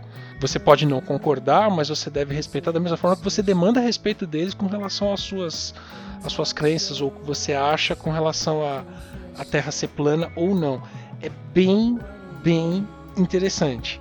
Eu tá. Bem interessante. Agora que eu voltei a ter o Netflix, eu coloquei na minha lista também, que eu achei interessante o, o nome, mas não li nada assim. Não, assiste, assiste. Eu, eu, eu assisti com medo de sofrer uma lavagem cerebral, mas eu vi que o documentário era sério, assim, bem construído. Eu falei, putz, legal. E, e, me diverti muito. Foi bem bacana. Querido ouvinte, fica aí a dica do senhor Fabioca, o cara mais inteligente aqui desses quatro pessoas aqui, porque cadê o quarto? Mamãe Bom, também fala isso, mamãe também fala. É um amigo imaginário. Marcelo, é um amigo imaginário. fala oi pra eles, Bill. Fala! Senhor Marcelo, se o senhor estivesse colado com silver tape, estivesse surfando e de repente a Terra acabasse porque ela é plana, o senhor viraria o surfista prateado? Puta que pariu. Segundo os terraplanistas, você ia bater na grande parede de gelo no final do mundo. Você vai bater numa parede de gelo. No final do mundo. E no final do mundo, é. não é nem da Terra, é no final do mundo. É, é no, no, no, final da é Terra. mais longe é ainda. Enorme o final da Terra é ali, o final do mundo é um pouquinho mais pra frente. Você vai é. navegar e pum. Lembra do show de Mas, Truman? Cara, que ele navega e pum, é, bate então, na parede? Isso. A mesma coisa, só que você faz isso com gelo. Segundo o Ecobelly, é, que lançava o seu terceiro álbum chamado Lustra e não Usdra, não, não confunda, tá ok? É produzido, produzido pelo Gil Norton. Gil okay. Norton era um produtor muito conhecido, é, produziu o Echo, por exemplo, por isso que eu lembro, né? Ele lançava um, um, som chamado The Road is Flat, por isso que ele fala sobre a, a Terra flat, né? A Terra, a terra plana. E chegou à 31 posição no UK Charts, né? E vale muito a pena esse disco, cara. Esse disco é bem legal mesmo. E vale a pena, se ele fala sobre a Terra ser plana ou não, aí vai de cada um, não é verdade? Fica aí o convite para, mais uma vez, para ver o documentário que o Fabioca citou, para que você tire suas conclusões. Eu acho que se tiver uma parede de gelo no final do mundo, não esqueça o seu whisky. Ah, outro álbum que foi lançado, cara, poxa, o décimo e último álbum do Inexus, com e o último com, com Michael Hutchins, né, que morreu em novembro, ele se suicidou, né? Uh, foi o Elegantly, Elegantly Wasted, Elegantly Wasted, né, que tocou bastante na MTV naquela época, né? Apesar da MTV não ser mais aquela do começo do, da década, né? O Elegantly Wasted foi um álbum considerado até que meio fraco, mas eu gostei, cara. Lembrava um pouco o Kick também dos anos 80, né? Do, do Inexus, né? E, e aí, vocês gostam de, de, de, de Inexus? Vocês escutaram esse álbum? Vocês gostam desse som? O que, que vocês têm a me dizer sobre Nexus? Cara, eu, eu, eu, eu gosto de Nexus, mas o Nexus ele entra numa categoria de, de bandas para mim que nós até chegamos a falar em outro projeto de podcast que tínhamos há um tempo atrás, que são bandas com nomes muito bons, assim, cara. Eu gosto do nome Nexus, assim, a maneira, a, a grafia e no final das contas a, o lance de, ah, tá escrito em excesso aqui, tá ligado? Eu acho, eu acho legal, eu acho, da, sério, o que eu acho melhor de Nexus é o nome da banda, cara. Se fosse um show assim que os caras só acendessem um letreirão escrito em Nexus, eu ia, ia bater palma, assim. Ia ser bom pra caramba, velho. Sério, eu gosto. Porque caramba. esse disco, é, é, eu conheço algumas músicas do Nexus, mas esse disco é o disco que eu menos conheço. É, eu, eu, já lembro, eu lembro de ter ouvido essa Elegant Blade Waster em algum lugar da minha vida, mas eu, eu tenho sempre eu tenho as outras, né, os grandes hits do Nexus na cabeça, a, a, a morte do Michael Hunt, eu tenho outras coisas que me lembram em Nexus e essa música não me lembra muito. Por isso que eu coloquei. Mas é verdade, eu gosto do nome da, da, da banda, cara. Inexus, IMF, Soel, são todos nomes de bandas muito boas que se você não conhece que tá ouvindo isso aqui, vai procurar conhecer Soel, que é bom pra caramba. Senhor Fabioca, o senhor é fã de Nexus, né? Até onde eu me lembro. Eu gosto. N não lembro bem desse álbum, mas eu gosto de Nexus. Bom, é. Hum. É. Next. Next. É, então tá bom, né? É legal, bastante. Só isso. É, Esse Nexus é legal. Beleza. Bom. Próximo. e em 97 também, os engenheiros é. do Havaí lançaram Minuano. Não, não tem nada a ver com aquele é, detergente, né? Agora que me caiu a ficha, realmente parece. Né, os engenheiros do Hawaii lançavam Minuano em 97, com, com se não me engano, somente com Humberto Gessinger já da formação original. E confesso para vossas senhorias que fui pegar uma, uma consultoria com o ilustre Thiago Raposo lá do Café com Velocidade, porque esse álbum ele tem uma única música que eu conhecia. E eu perguntei para Flashbackson, ele realmente estava inebriado naqueles tempos, estava em congelamento, e só lembrava de A Montanha, que tocou incessantemente na MTV, cara. Puta montanha. Pois é. Enfim, é um álbum bom, é um álbum bom. Tá, cara. Só que eu não queria que fosse escolhido alguma coisa aqui comum, né?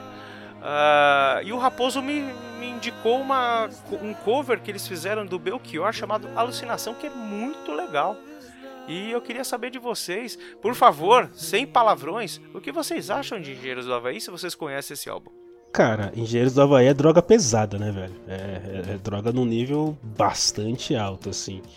É, houve uma época que eu ouvia muito Engenheiros do Havaí porque eu trabalhava de office boy há uns século retrasado, provavelmente.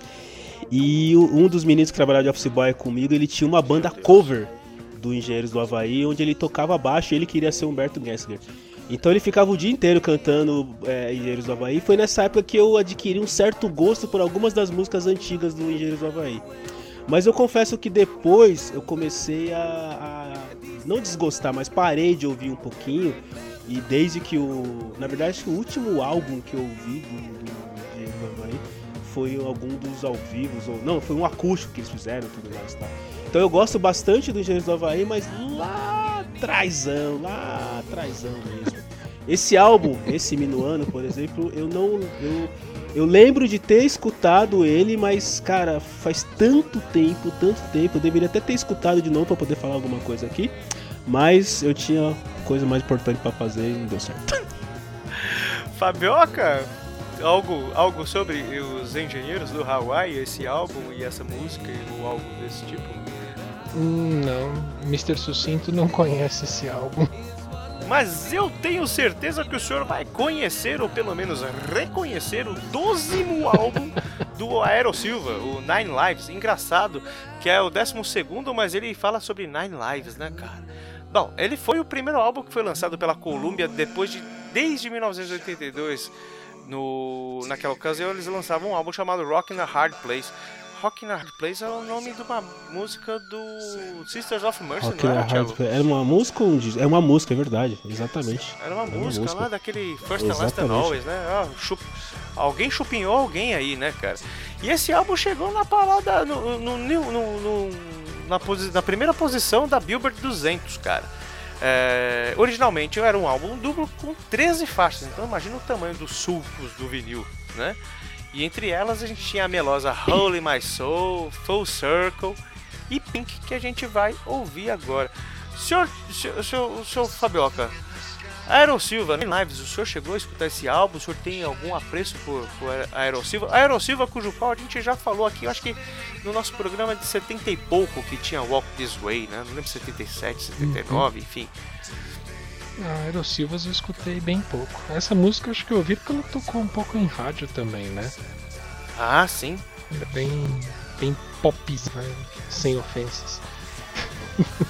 Exatamente. E por, e, e por coincidência, Bruno Shinozaki, que foi entrevistado aqui no mês de janeiro, gosta muito de Aerosmith, a gente acabou fazendo um mini especial de Aerosmith, né? Porque ele gosta pra cassete. E, eu, eu, eu lembro que o senhor tinha esse disco, o, o Tchalinho, não tinha? Eu tinha, eu tinha esse disco, Nine Lives, né? Um disco. é, eu, eu gostava de Aerosmith, cara. Eu gostava pra caramba. Acho que o, os, o Toxic Bro, é, como é que era? Toxic Brothers, alguma coisa assim, que o, o Steve Tyler e o nosso querido amigo. É, qual é o nome do outro mesmo? Também esqueci. tá- tá- Perry, Perry... Perry Mason? Perry. Não. esse é de outra banda. Tyler. Isso é de outra como que é o banda. Cara, a gente tá muito zoado, velho. A gente não lembra Perry mais as coisas. Farrell. Perry, não. Perry Farrell. Pois o Perry. Cara, sério, é- é- eu acho que a gente devia, cara, a gente deveria Cara, ir eu pro tô aqui médico, a gente não tentando lembra o nome chance das pra coisas. vocês, não Steve lembram que era o, and- o John Perry? Como que era o nome do, Então, do- como é o nome do guitarra É, do, então. do, do, Malu, do, do, tá. do- Pois do é. Whitman? Ouviu, Fabioca? Você ouviu agora? Joy Perry. Ouviu, Fabioca? Exato, É, pô, exatamente. Toxic Brothers, Toxic Brothers. cara. Mas enfim. Você ouviu, Fabioca? Nossa senhora. Não, mas a pergunta aqui é o seguinte: pra gente saber se essa música é, Pink foi um sucesso ou não no Brasil, existe uma maneira muito simples de saber. É só perguntar: o Yahoo regravou essa música em versão portuguesa? Porque se o Yahoo não regravou, cara, porque o Yahoo, né, pra vocês, queridas crianças que não sabem do que o tio Thiago tá falando, o Yahoo era uma banda de pop nacional que passava muito em programas de gosto duvidoso como Viva a Noite, Clube do Bolinha, que tocava as músicas do Aerosmith em versões português, cantando em português. Então, é, eu lembro que tinha é, Vem Meu Anjo, várias músicas assim. Procure aí, procure no YouTube da vida Yahoo cantando Aerosmith, vocês vão entender por que, que eu tô dizendo que Pink só seria um grande sucesso no Brasil se o Yahoo tivesse gravado a versão. Agora eu tenho aqui um- uma questão, a gente vai ter mais ou menos umas seis faixas, fora os filhos de Beck aí, e tem uma aqui que eu vou deixar pra vocês.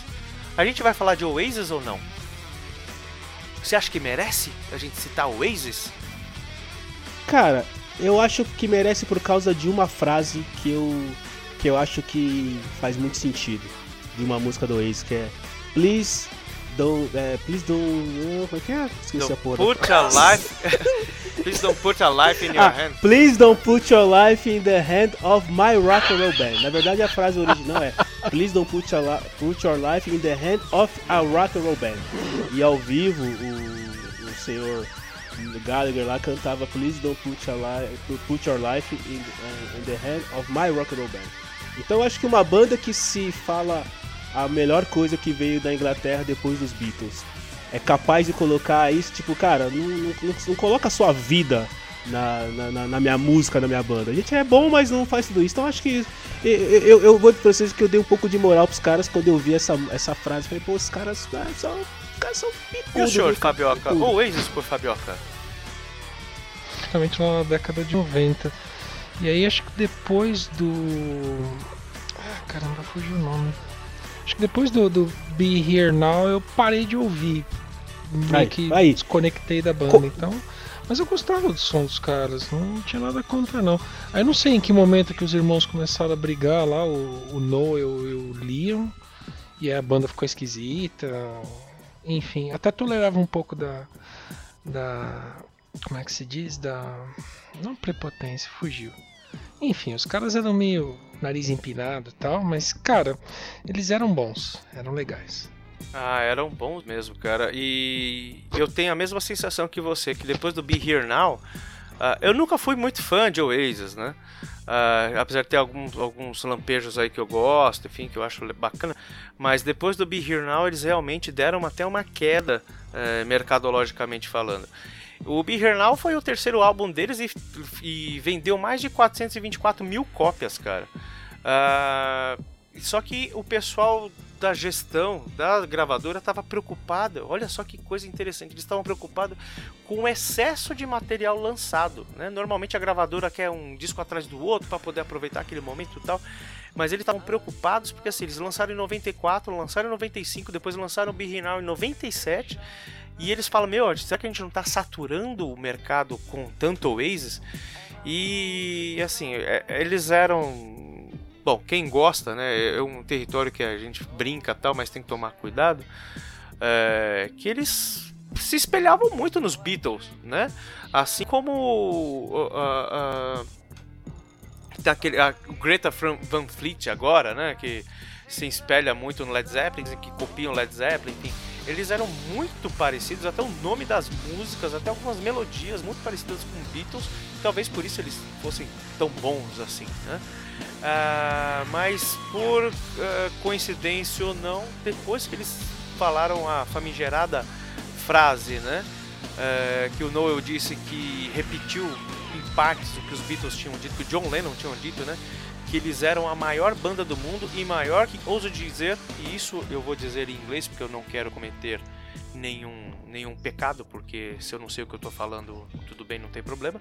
Mas maior até que fucking God, né? Então, é, eu particularmente eu não gosto desses caras assim por conta dessa Uhum. uh, esse excesso de, de, de teatrinho e tal. Diz que os dois não, não se batiam. Você falou, Fabioca, não sabe desde quando eles brigavam. Eles brigaram desde sempre, desde antes da banda ser firmada. Então eles tinham eram irmãos problema assim, né, cara? Cara, o que o que vai acontecer? Escrevam aí. O Oasis vai voltar é, eles têm todo esse lance de que um não fala com o outro, o outro não fala com um, eles brigam, blá blá blá. O, o Liam, que é que acho que tem a banda agora, né? Que, tá, que inclusive abriu pro, pro YouTube, na última vez que o YouTube veio pro Brasil. Não sei se era o ou se é o novo, que pra mim são muito iguais, cara. Eu confundo os dois todo mundo sabe. Mas escrevam aí, cara. Esses caras vão voltar e vão fazer uma turnê que vai arrecadar dinheiro como se fosse areia no deserto. Escrevam aí, esses caras vão voltar em algum momento. Eu, eu acho que isso é tudo muito armado, cara. Sério mesmo. Eu acho que os caras estão, ah, vamos ficar um tempo fora, isso aqui, arrumar uma tretinha. Daqui a pouco os caras voltam. Hein? Vai ser estilo Sandy Jr. Manja que o Sandy Jr. também tá voltando aí, molecada. ah, agora o nego vai me matar, né, cara? Eu falei com esse vai ser estilo Sandy Jr. Não, pior, que, pior do que o, o, Vinícius, né? O Vinícius Ribeiro, que corre de kart com a gente, que é ouvinte da gente, ouvinte, ouvinte do café do F1 Brasil, foi falar pro Del Valle que o Beatles era Big Band, cara. Era boy band. O Del Valle foi lá e capou ele do grupo. Falava, vai se fuder, moleque. Tá Agora louco? o outro fala que o Sandy Júnior é estilo. O ex é estilo Sandy Júnior. É bom. É isso aí, pessoal. Você procura alguém que entende de música, que fala com propriedade. Tamo aqui, é só chamar. Eu pulei aqui uma, uma das músicas do, do, do flashback que não tinha listado. Então, por uma benevolência de vossas senhorias, a gente vai sim tocar Stand By Me, né, escolhida pelo cello aqui para para fechar a nossa parte musical. Mas antes, tem uma outra pitadinha de hard rock aqui que é do Metallica. O sétimo álbum do Metallica lançado em novembro. Né? É, na verdade, o Reload foi lançado, foi posteriormente posterior ao Load, que na verdade era para ser um álbum duplo. Mas não foi, porque a banda preferiu trabalhar melhor nas, nas músicas, né? Então lançaram uma parte no Load em 96 e depois lançaram o Reload em 97. Confesso para vossas senhorias que desconheço o material do Metallica deste álbum e eu só sei que entre as músicas tinha The Unforgiven 2, que é uma sequência direta da The Unforgiven do Black Album. Álbum esse que eu comprei três vezes e três vezes ele sumiu e eu desisti. E eu não toco ele no meu, no meu Spotify porque é capaz de me roubarem um telefone, então eu não escuto mais Metallica. Uh, Tcharinho, Reload, você chegou a ouvir, cara? Cara, é. Reload. Eu acho que foi um momento que se, se, se, a, se a vida do Metallica fosse. Se a carreira do Metallica fosse um gráfico, essa parte do reload já tá lá debaixo da linha do zero. Porque é, é ruim, viu, cara? É ruim assim. Talvez a música, as, as três músicas mais conhecidas, Fuel, Devil's Dance, né, não, na verdade Fuel, The Memory Remains e The Forgiven True. E, e, primeiro que você colocar o nome de The Forgiven True, né, tipo a mesma música número 2, não é, não é, não, não, não, parece que o cara tá literalmente tirando o saco e passando na cara do fã assim, e fala, é, esse negócio é ruim mesmo, eu vou chamar de, de Isso. The Forgiven. E eu gosto de Metallica, cara, eu não sou um cara que não gosta, eu gosto de Metallica, acho que eu, inclusive, uma vez eu discuti isso com o Ricardo, escrevemos até um post em algum dos blogs perdidos aí da vida, que o que, que o que, que os nossos filhos ou a, aquelas crianças que estão nascendo agora vão ouvir daqui a 30 anos? Provavelmente Metallica, que deve ser uma banda hoje que tá no auge e ainda deve levar um tempinho aí e tal. Então eu gosto de Metallica, mas realmente o Reload, cara, deixou a desejar bastante, viu, Fabioca? Muito a desejar. Eu acredito em vocês. Eu não, não ouvi o álbum, não conheço. Essa música eu conheço, provavelmente porque passou em rádio e tal. Mas eu, eu me recusei a escutar The Unforgiven 2. Eu, eu devo ter ouvido em rádio, ampassant, sabe? Eu tava lá e de repente tava lá o fulano que eu acabei de esquecer o nome dele, o James Hetfield, é, falando lá The Unforgiven 2. Eu falei, como assim, 2? né? Não é, Como cara. se você bota é dois na música, vai cagar, né? Vai se ferrar, puta merda. Você tá me chamando de uma É coisa do tipo? Você musical. quer me empurrar outra música como dois? Vá se lascar, sabe? Eu fiquei, assim, eu já não- eu nunca fui, morri de amores por Metallica. Metallica tem coisas boas, mas eu nunca morri de amores pela banda. Agora, isso, esse dois aí, Aí eu não. subi no samanco, cara. Eu falei, não, E, e- e não sei, senhor Flashbacks ou senhor Ricardo Bunnyman, se foi acaso ou não, mas essa música Fuel, ela foi, não sei se vocês colocaram isso, porque o nosso podcast aqui fala de automobilismo, a música Fuel foi utilizada em transmissões da NASCAR e nas temporadas de 2001 a 2003. É, alguns pilotos utilizaram ela para entrada de pilotos, o Kyle Busch e o Joey Logano usaram ela como, como música de entrada. Às vezes o próprio Hatfield, James Hatfield, mais conhecido como Mano Menezes, é, nos shows ao vivo, faz lá os efeitos da guitarra para parecer um carro acelerando. Ou seja, a música tem tudo a ver né, com, com, com automobilismo. Né? Não, sei, não sei exatamente de onde veio, não pesquisei para verificar se o Metallica tem alguma, algum apreço aí por automobilismo, mas enfim, a música caiu como uma luva aí pros. O que caiu com uma luva foi seu comentário, essa sua relação, porque quando o Flashbackson escolheu, ele não me comentou nada, acho que não tinha nada a ver não, mano. Mas ó, a história é bacana. Agora, eu posso dizer pra você aqui que sim, foi algo realmente programado, entendeu? Porque realmente essa história aí que você contou, a gente sabia disso. Muito bem, é isso aí. Não aprendendo e vivendo, vivendo e aprendendo. disso. É alguma coisa da linha. É, muito bom, muito bom. Então que bom que a gente passou o Waze no lugar do, do, do Metallica aqui pra falar. Bom, foi bom essa introdução, porque a gente teve espaço pra falar, né? A gente triplicou o tempo que a gente ia falar aqui. Mas foi bom que a gente conseguiu discorrer, dar um, um- um- um- uma boa introduzida para o nosso querido ouvinte, para o que virá. Então vamos, vamos, vamos pro último tópico aqui, a última música. A última música que eu queria citar aqui, eu não vou citar isso, cara. Mas eu preciso dizer que naqueles anos 90, o senhor Cello Machado requebrava seu esqueleto ao som de Aqua. Vocês já ouviram Aqua? Eh, Não vem me falar que é a versão do Postmodern Jukebox que. Eh, Não, eu não vou fazer isso com o Cello, não. Deixa quieto, né, Marcelo? Não vamos tocar Barbie Girl aqui, porque aqueles momentos, aquela- aquelas noites etílicas já ficaram 20 anos no passado e não precisamos relembrar daqueles momentos onde que com a camiseta do Sisters of Mercy, Marcelo ia pra pista. Enfim, é, é uma cena que eu não gostaria de relembrar desse tão distinto senhor hoje em dia. É, cara, eu nesse momento eu só gostaria de ter uma máquina do tempo para poder entrar nela, voltar 20 anos e me encontrar nessa pista dançando Aqua Barbie Girl com uma camiseta do Sisters of Mercy e falar: "Oi, dá licença? Eu sou você daqui a 20 anos e você não tem ideia como você vai se arrepender do que você tá fazendo." Aí eu entrava de novo na máquina do tempo e voltava pra cá. Muito É só bem, isso. senhores. Eu me voltava pra me cobrir de porrada no passado. Bom, senhores, vamos fechar essa edição então para que para prepararmos para o que virá aí nas próximas semanas. Senhor Fabioca, suas considerações finais, meu querido. Muito obrigado. O senhor, o senhor muito sucinto, O senhor sucinto. Senhor Cello, prazer em Nina Hagen estar aqui com o senhor. Esperamos o senhor nas próximas semanas também. Suas considerações finais. Cara, muito bom, muito bom estar aqui presente. Eu comecei é, deitado, agora eu tô sentado, então a voz saiu melhor. E principalmente, cara, eu vou procurar a Netflix verificar se eu tenho lá feiticeira. Porque se o Sidney Sheldon escreveu feiticeira, cara, eu realmente preciso levar Escreveu isso pro sim, mundo pode agora, cara. Pro procurar mundo. lá. Escreveu sim, Sidney Sheldon. Pode procurar. Bom, e você, querido ouvinte, você pode entrar em contato conosco com as redes sociais como arroba Autoradio Podcast no, no, no Twitter. Ah, tô com sono.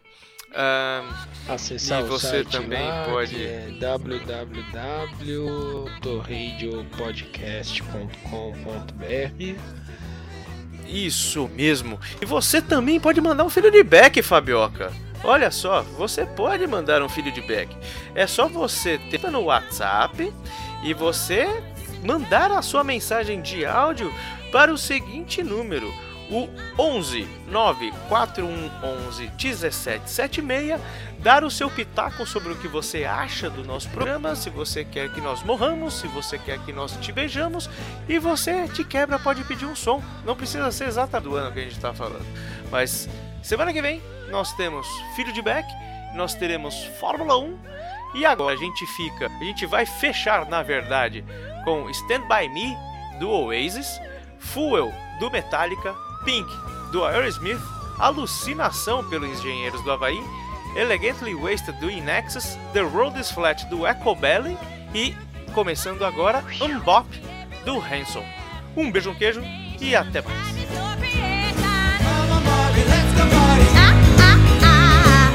Come on, let's come on.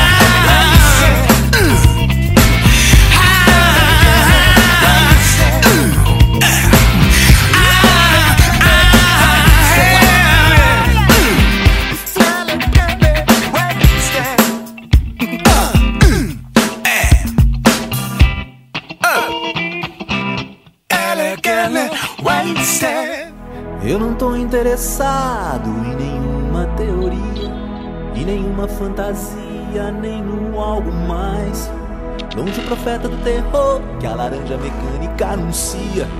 Amar e mudar as coisas me interessa mais. Muito mais. Me interessa.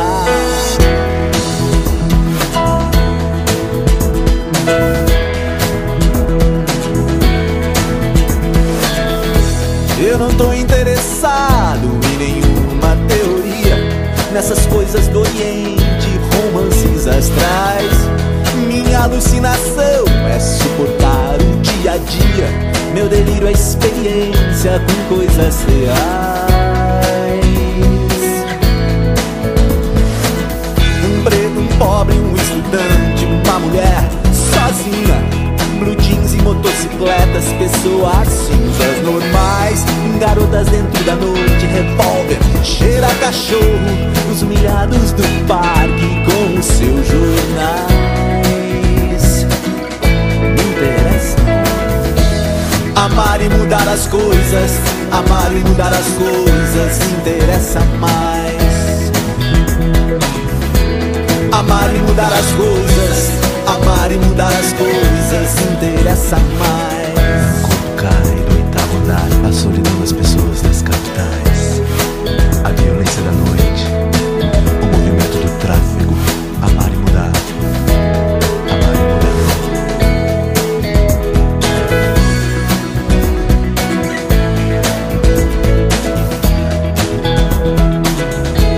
Amar e mudar as coisas, amar e mudar as coisas, interessa mais.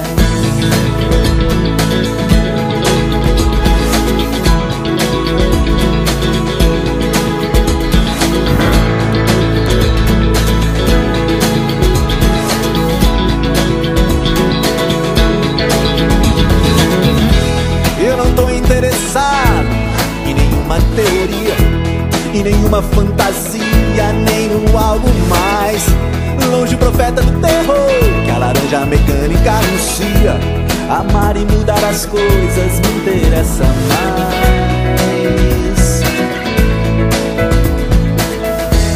Amar e mudar as coisas, amar e mudar as coisas me interessa mais. Amar e mudar as coisas Amar e mudar as coisas me interessa mais. Amar e mudar as coisas. Amar e mudar as coisas me interessa mais.